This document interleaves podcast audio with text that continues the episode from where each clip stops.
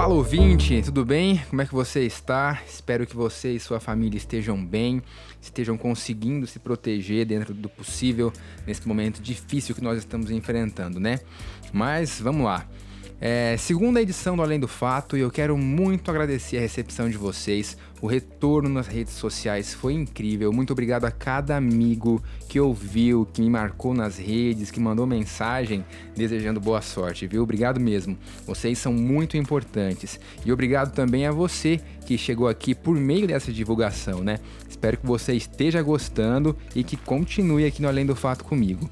Hoje eu trago uma entrevista esclarecedora sobre vacinação. Você vai entender a importância do Brasil acelerar esse processo para que o país não se torne um caldeirão de novas variantes da Covid-19. E quem vai explicar isso para a gente é o infectologista da USP, Dr. Valdes Bolela, uma autoridade no assunto. Na segunda parte do episódio de hoje, eu vou comentar com vocês um fato político que aconteceu essa semana e a gente precisa literalmente ir além. Na verdade, voltar um pouquinho no tempo para poder entender e refletir. E para encerrar, no nosso momento de descompressão, tem a indicação de uma série fresquinha no catálogo de um streaming aí, além de uma referência que eu não poderia deixar de fazer a um seriado que marcou época no Brasil e que está completando nessa semana 25 anos de lançamento. Então fica comigo, se ajeita aí no sofá ou então fazendo o que você tiver, qual, seja qual for a atividade, porque o segundo episódio do Além do Fato está só começando. Pessoal, o meu entrevistado de hoje é um médico infectologista e professor da Faculdade de Medicina da USP, Universidade de São Paulo de Ribeirão Preto, Valdes Roberto Bolela. Valdes, muito obrigado pela sua participação aqui no Além do Fato. Eu que agradeço. Prazer estar aqui com você. Queria começar pedindo para o senhor é, fazer uma avaliação desse momento. É, como é que a gente pode enxergar tudo isso no Brasil e no estado de São Paulo? O que nós estamos vivendo é uma situação catastrófica. É, não percebida dessa maneira por uma parcela considerável ainda de pessoas no nosso país. A gente tem visto o número de mortes aumentar assustadoramente, dia após dia, a gente bate recorde todos os dias de pessoas mortas pela Covid-19, uma doença que já está com a gente há pouco mais de um ano, e a gente recebeu um dado essa semana, né, entre os infectologistas, em 36 anos da pandemia do HIV/AIDS, é, não morreu tanta gente do que já morreu em um ano por conta da Covid. E para quem viveu, né, um pouquinho desse período do HIV/AIDS, sabe o, o que representou a pandemia, né, a doença, em todo o mundo, inclusive no nosso país.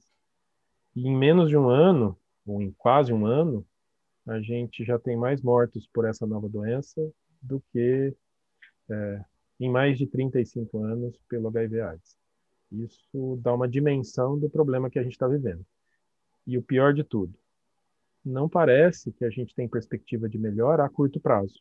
Talvez daqui a 15, 20 dias, é, colhendo um pouco dos benefícios das medidas que estão sendo tomadas nessa semana, né, que a gente acabou de passar, hum. em várias cidades brasileiras, mesmo contra uh, o, decisões do governo federal, de questionamentos de autoridades públicas que ainda acreditam que dá para fazer algo diferente do que pedir para as pessoas manterem-se nos seus domicílios, fazer um período de é, isolamento social, porque os, os hospitais, as vagas de hospital e as vagas de terapia intensiva estão no limite. Em alguns lugares não há vaga, as pessoas estão morrendo por falta de assistência com esse é, diagnóstico, né, os hospitais é, estão no limite, eu falo aqui da região de Araçatuba, qual que é a maior urgência? É fazer com que as pessoas fiquem em casa para tentar frear a disseminação desse vírus ou equipar os hospitais, como a gente percebe o governador anunciando, vão abrir 20 leitos, 15 leitos, só que ao mesmo tempo também tem o problema da falta de insumos, né? Qual que é a maior uhum. urgência agora? Olha, é, para tentar olhar isso numa perspectiva um pouco mais ampliada, Guilherme, é preciso a gente dar um passinho para trás e olhar como é que a gente chegou até aqui. Por quê? Parece racional a gente dizer que a gente vai abrir mais leitos, e é racional a gente fazer isso, É racional também a gente dizer que a gente precisa de isolamento social. É isso que nós podemos fazer, exatamente isso que você falou. Só que a gente não pode perder de vista né, a perspectiva de que nós só chegamos aonde nós estamos por uma completa, né, vamos dizer, ou não completa, mas uma parcial, né, uma parcela das pessoas ignorou o problema que a gente está vivendo. Isso aconteceu no final do ano passado, isso aconteceu no Natal, isso aconteceu no Ano Novo, nas férias, no Carnaval. E isso estava sendo dito há meses. Todo mundo sabia, né? Não pode dizer que não sabia. O que é muito claro é que uma boa parcela das pessoas não acreditava que isso pudesse acontecer. E está acontecendo. E aí nós vamos para remediação, né? Se o desastre é iminente, ou ele está acontecendo, você tem que ver o que é possível fazer. O que seria possível fazer? É, ampliar leitos, e o que a gente está observando é que na maior parte das regiões do país, inclusive no estado de São Paulo, que é um estado com muitos recursos em termos de assistência à saúde, já estão no limite, tanto do ponto de vista de infraestrutura, mas principalmente de recursos humanos e de insumos, como você falou. Só para finalizar, para a gente não perder a perspectiva, esse país podia ter sido um dos países que mais vacinou no planeta. Não é. Não é e não será. E quando vacinar, talvez a gente já esteja na versão 3.0 das variantes do Covid. E não sei se vocês já perceberam que quando ele varia, né, isso não é novo para ninguém da área da saúde, como o vírus da influenza, todos os anos a gente faz uma vacina nova. Para o Covid, provavelmente não vai ser diferente, apesar da gente não saber direito como vai ser. Mas está mais ou menos claro que vai ser algo parecido com isso. Então, quando a gente tiver a vacina 1.0, talvez a gente esteja precisando da 3.0. Exatamente. Acho que você está me entendendo, eu acho que os, os Não, perfeitamente. vão entender o que eu estou querendo dizer. A gente isso lembra. porque a gente perdeu o timing da compra das vacinas. E isso é responsabilidade, de novo, de políticas públicas que não foram levadas adiante, implementadas principalmente pelo governo federal e pelo Programa Nacional de Imunização. A gente pode lembrar aqui que no ano passado a Pfizer procurou o governo federal para fazer né, uma oferta de compras, compra de vacina, e isso não aconteceu. Né? A gente vê agora a vacinação caminhando praticamente a passos de tartaruga aqui, né? E, mas eu acredito, queria saber a sua opinião, o que tem sido feito atualmente aqui no Brasil pelo Butantan e pela Fiocruz é o que dá para fazer, né? Dada a gravidade do caso. Olha, o Butantan e a Fiocruz são a nossa tábua de salvação.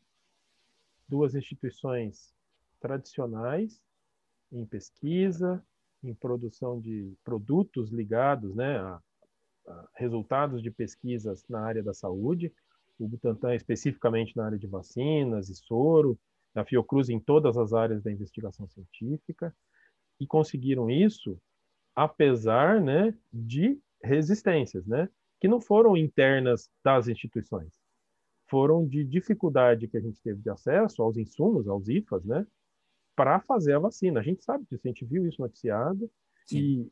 e em alguns momentos até aparecendo, né, na, na mídia que o governo, o Ministério da Saúde, transferindo a responsabilidade para os institutos por não terem conseguido produzir as vacinas, sendo que a gente sabe que teve retardo, dificuldade nas negociações com os países que podiam produzir.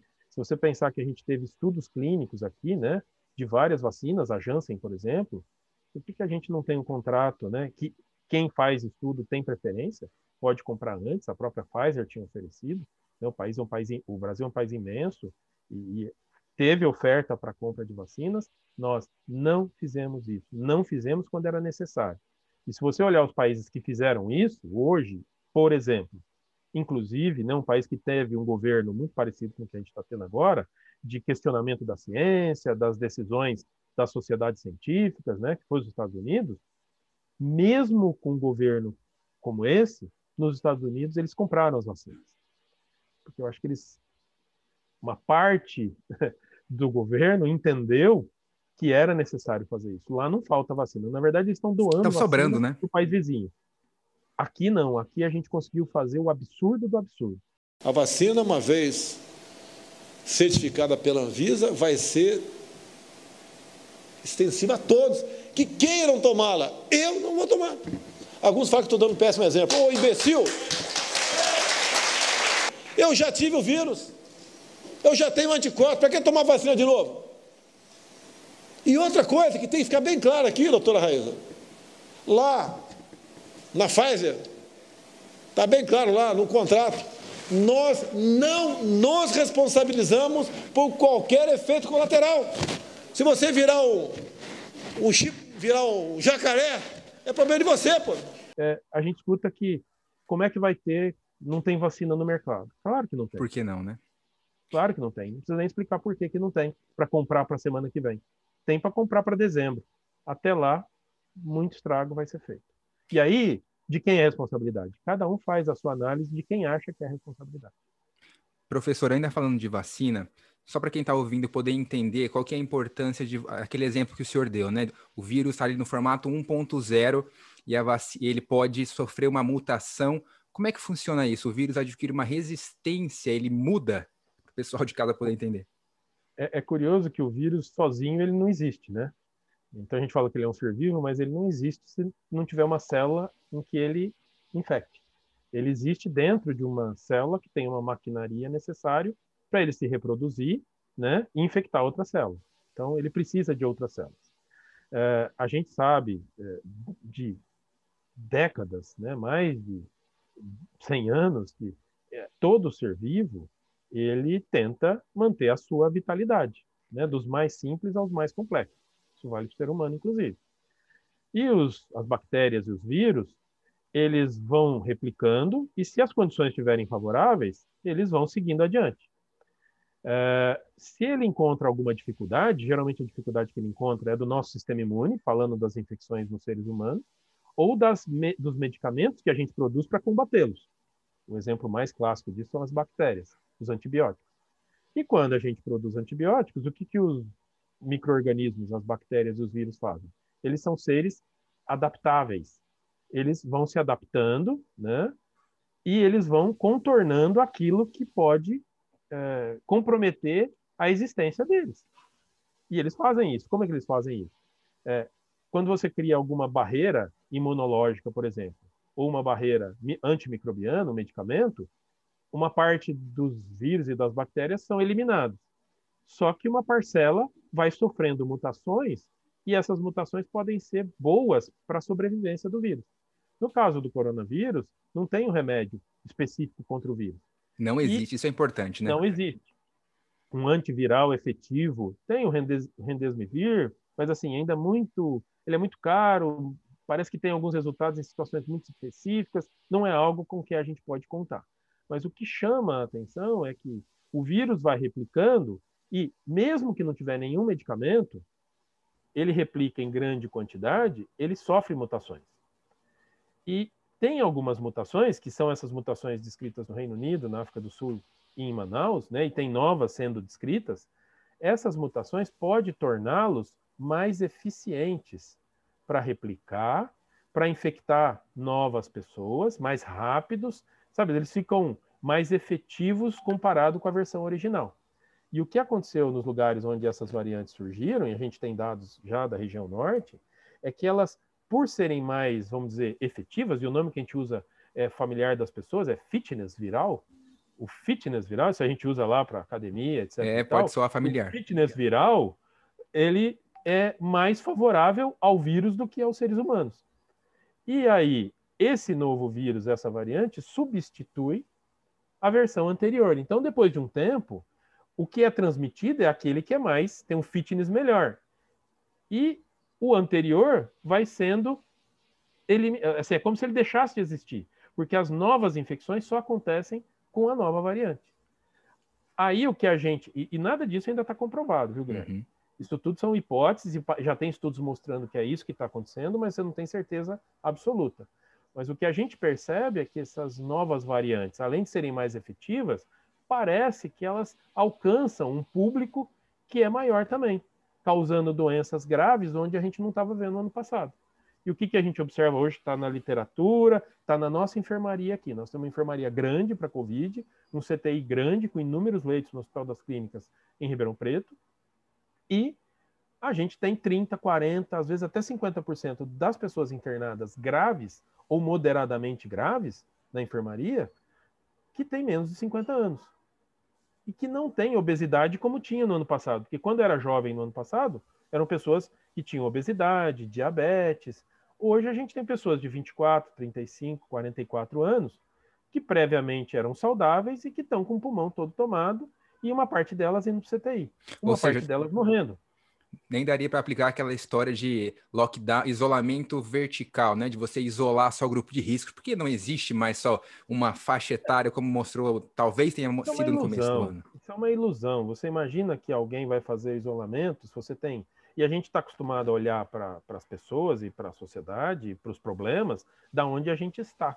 Né? E onde a gente está, principalmente se você é uma pessoa que é da área da saúde, é, se você é uma pessoa que tem um nível socioeconômico melhor, a própria classe política, né? A gente não consegue olhar da perspectiva de quem mora numa casa que tem oito pessoas morando, seis pessoas. Eu trabalho com tuberculose. Uhum. Quem tem tuberculose na sua maioria não são pessoas da classe A. Apesar de todo mundo poder ter tuberculose, quem mais tem são as pessoas muito desfavorecidas, que moram em casas muito pequenas, com pessoas é, de várias faixas etárias morando e os adultos da família só conseguem trabalhar porque tem crianças de 12, 15 anos que cuidam das crianças menores, ou se tem avós, avós, sabe assim, pessoas mais velhas que são os cuidadores. Esse é o único jeito dessas pessoas viverem. Infelizmente, no nosso país, essa é a maioria da população, não é a minoria. Você imagina como é que você faria o tal do isolamento vertical, né? Assim, deixando uma parcela circular e essas pessoas todas se encontrando em casa. Que isolamento é esse? É loucura. Isso não faz o menor sentido. E na verdade, não prosperou porque é, não é algo razoável para a realidade, né? para o mundo concreto. Do mundo das ideias pode ser, para o concreto não. Professor, para a gente poder encerrar agora, é, para quem está em casa e de alguma maneira tentou fazer o isolamento, né? porque a gente sabe que também não, não houve grande apoio, falta de subsídio, o auxílio emergencial está voltando agora. Para quem estiver ouvindo a gente e quiser fazer alguma coisa para ajudar, o que a pessoa pode fazer? Olha, de novo, vou dar um passinho para trás para responder a tua pergunta, porque senão fica parecendo muito fácil, né? Se eu falar, fique em casa. Tem pessoas que não conseguem, não tem condição, inclusive porque precisa sair para trabalhar, em alguns lugares não tem nem transporte público por conta do lockdown. O que torna a vida desse grupo de pessoas que não tem um carro próprio, por exemplo, ou um, um transporte próprio, ainda mais desafiador. Então, na verdade, dando um passinho atrás, o que, que a gente precisa? Se você decreta uma, uma restrição mais intensa, pode ser lockdown ou não, o nome cada um, as pessoas tentam dourar a pílula, né? Mas se você decreta que as pessoas precisam realmente não circular, porque se circularem e continuar aparecendo o mesmo número de casos, vai morrer gente em casa, vai morrer gente na rua, vai morrer gente no posto de saúde sem conseguir oxigênio, sem conseguir um leito de terapia intensiva, porque é, é disso que nós estamos falando hoje. É, para fazer isso, você precisa de apoio para as famílias, principalmente para aquelas mais vulneráveis, para quem mais precisa. Eu acho que foi só nessa semana que foi aprovado o tal do auxílio emergencial. Todo mundo sabia que isso que a gente está vivendo agora ia acontecer, mas as pessoas que podiam tomar a decisão não tomaram. Ele está vindo tarde, mas antes tarde do que muito tarde ou nunca.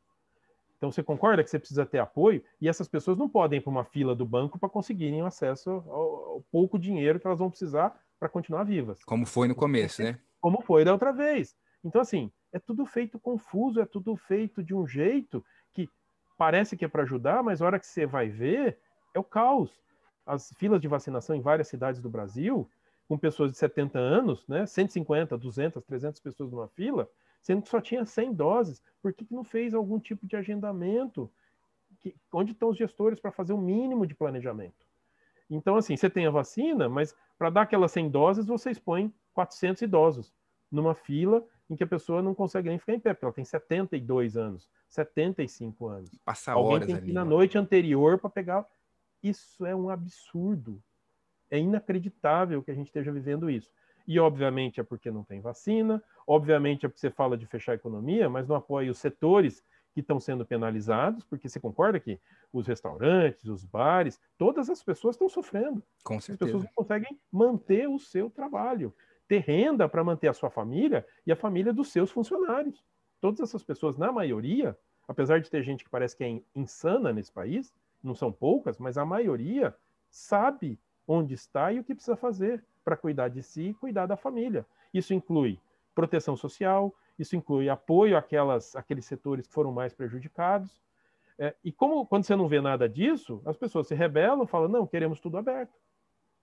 Algumas fazem de má fé. Eu, cada vez eu acredito mais nisso.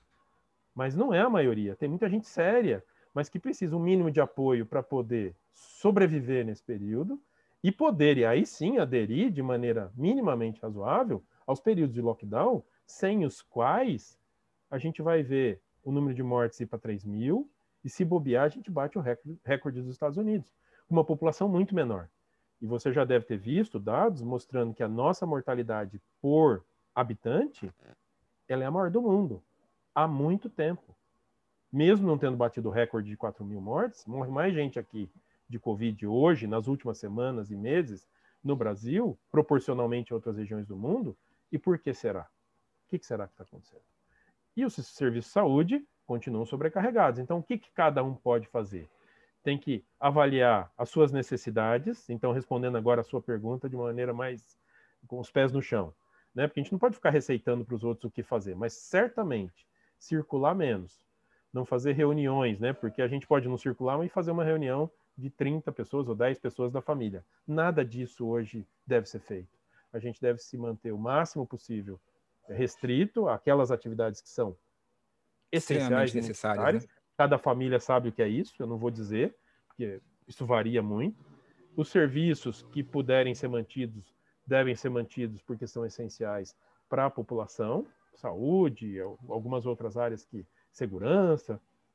E é, o que a gente espera, e não vai ser amanhã, porque a hora que você faz o lockdown tem que ter duas, três semanas para os efeitos aparecerem, espero que a gente sobreviva máximo possível né, de pessoas as próximas três semanas, porque adoecer de Covid hoje, na maior parte do Brasil, pode ser uma sentença de morte. Você pode não ter acesso a um serviço de saúde mínimo que você precisa.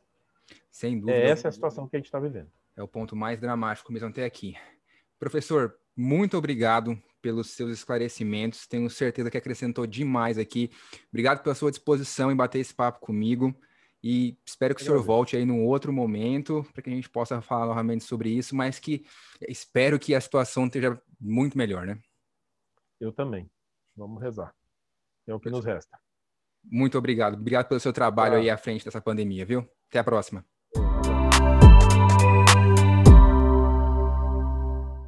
E olha, gente, essa semana é, várias fontes aí, vários veículos de comunicação entre eles o SBT News, o G1, via Gerson Camarote, a CNN, trouxeram a informação de que o presidente Jair Bolsonaro é, estava estudando a criação de um ministério para abrigar o agora ex-ministro da Saúde, Eduardo Pazuello. Uma das opções seria criar um Ministério da Amazônia. A ideia era de que, segundo essas fontes, era de que o ministro mantivesse o seu foro privilegiado nos processos em que ele é investigado por causa da crise sanitária no país e a falta de oxigênio em Manaus. Até a data em que eu estou gravando esse podcast, dia 26 de março, agora 10 horas da noite, isso não aconteceu, o ministério não foi criado. A gente precisa lembrar, vamos pensar aqui um pouquinho, de uma situação muito semelhante que aconteceu em março de 2016. A então presidente Dilma nomeou o ex-presidente Lula como seu ministro-chefe da Casa Civil, para que ele aí é, também tivesse foro privilegiado e não fosse julgado pelo ex-ministro Sérgio Moro, pela instância da Lava Jato lá em Curitiba. Esse caso culminou com aquele aparente erro do juiz Sérgio Moro, que recentemente é, teve a sua conduta julgada parcial pelo Supremo e que revelou-se uma ligação pessoal da ex-presidente Dilma para o ex-presidente Lula. Vem daí a frase que virou meme do Eu tô te mandando Bessias. Lembra? Vamos ouvir. Alô? Alô? Lula, deixa eu te falar Fala, uma querida. coisa. Ah. Seguinte, eu tô mandando o Bessias junto com o papel para a ah. gente ter ele e só usa em caso de necessidade, que é o termo de posse. Uhum. Tá? Ah, tá bom, tá bom. Só isso, Ao você espera ah, tá aí que ele tá indo aí. Tá bom, tô aqui, fica aguardando. Tá? Tá bom. Tchau. Tchau, querida. ao Roda Viva, o então juiz federal Sérgio Moro comentou a divulgação desse áudio, porque é, existia ali uma autorização para que ele gravasse as ligações da ex-presidente Dilma até um determinado horário.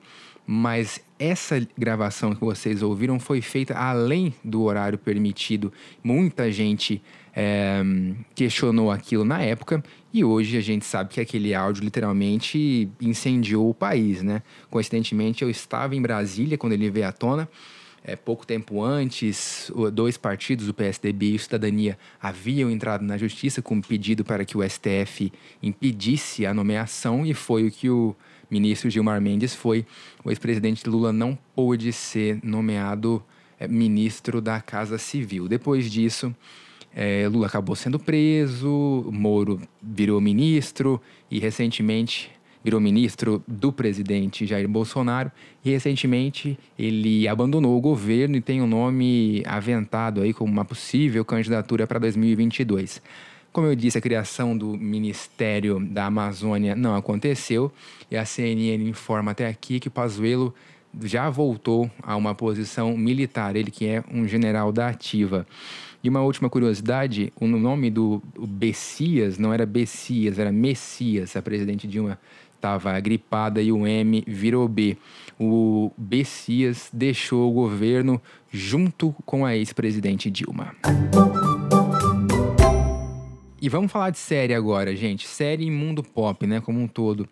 O filme da Viúva Negra do Marvel Studios teve sua estreia adiada mais uma vez. Agora a história da agente Natália Romanoff poderá ser vista nos cinemas e aí vem a novidade, também no Disney+, já no dia 9 de julho. Anteriormente o lançamento estava previsto para 7 de maio. A informação oficial de lançamento no Disney+, confirmou um rumor que já era ouvido há algum tempo e ganhou força depois do sucesso incontestável que foi o lançamento da versão da Liga da Justiça do Zack Snyder, direto no streaming HBO Max. Um excelente filme, diga-se de passagem, é, consertou um erro histórico. Mas o filme da viúva no Disney deverá ter aquele acesso diferenciado, em que você tem que pagar um valor de assinatura, um valor além da assinatura para poder assistir. Isso aconteceu com Raya e o Último Dragão recentemente. Além do filme da Viúva Negra, a Disney também anunciou que o filme da vilã mais famosa da empresa, segundo ela própria, o filme da Cruella, vai ser lançado em 28 de maio com a mesma estratégia: cinema, onde possível, e Disney mais no restante é, do mundo aí, onde as, as salas de cinema estiverem fechadas. E pessoal, a dica de série dessa semana é uma estreia do Prime Video, o streaming da Amazon. É a série de animação Invincible. Tá certinho, João, a pronúncia? Eu vou falar de novo. É a série de animação Invincible. Son, kids your age think they're invincible.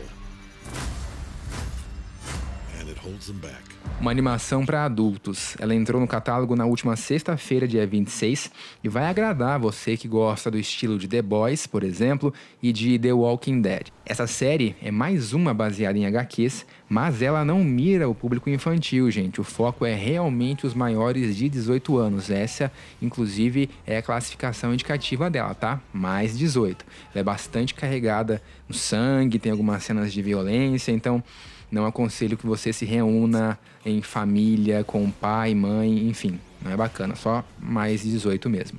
O enredo gira em torno de Mark Grayson, um aluno, um adolescente de 17 anos, filho do herói mais poderoso do planeta, o Omni-Man.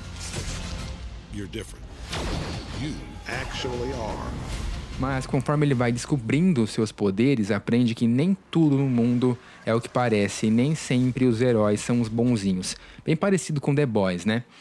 A série, se você, como eu, gosta de assistir legendada, com a, com a opção de ler e ouvir o áudio original, conta com um elenco de voz bastante conhecido, como J.K. Simmons, do filme Whiplash Em Busca da Perfeição, e a atriz Sandra Oh, de Grey's Anatomy. Os episódios, uma curiosidade, têm em torno de 50 minutos de duração. Então, fica o registro, a dica da semana, a série Invincible do Prime Video, que já está disponível. Se você for assistir, faz um story, marca a gente no Instagram, arroba além do fato, isso ajuda demais. Depois você me conta se você gostou ou não, tá legal? E eu não posso deixar de fazer uma anotação importante aqui. No dia 31 de março, próximo agora, quarta-feira, completam-se 25 anos da estreia do primeiro episódio do seriado Sai de Baixo.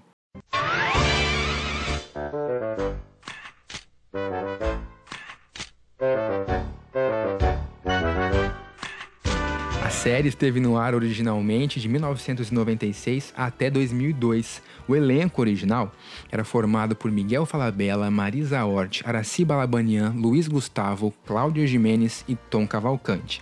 A série marcou os fins de noite de domingo da TV Globo e conquistou o público com seu formato. Ela era gravada ao vivo no Teatro Procópio Ferreira, em São Paulo, transportando aquele apartamento no Largo do Arocho para todo o Brasil. Uma das marcas, inclusive, do programa eram os erros de gravação. Por ser gravado ao vivo, muita coisa acabava sendo preservada e o público se divertia demais ao ver o elenco cair na risada. Não pare minha filha para um macaco entregar!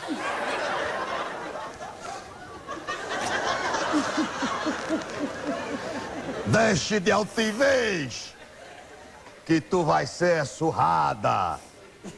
Vou arranhar essa pele de pêssego.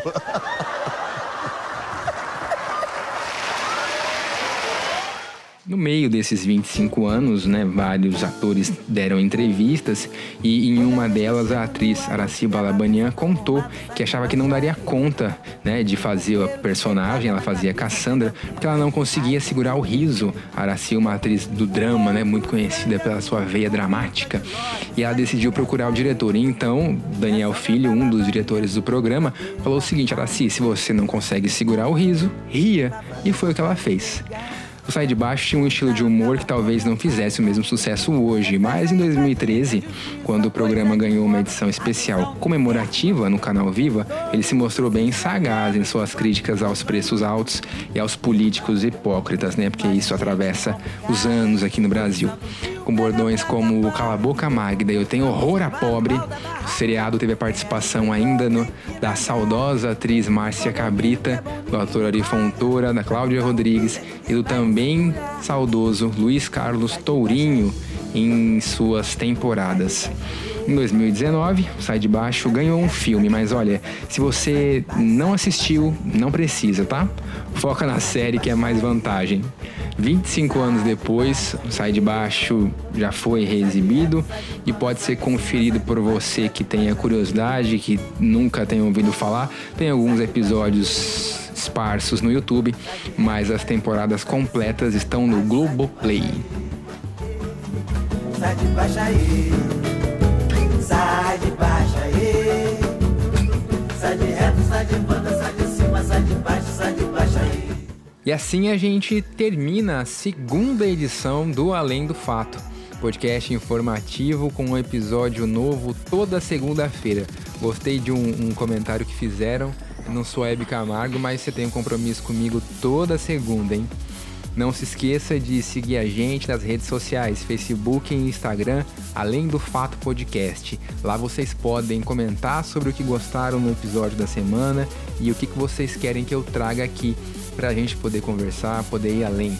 Me sigam também no Twitter, arroba Guilherme Leal, tudo junto com dois M's.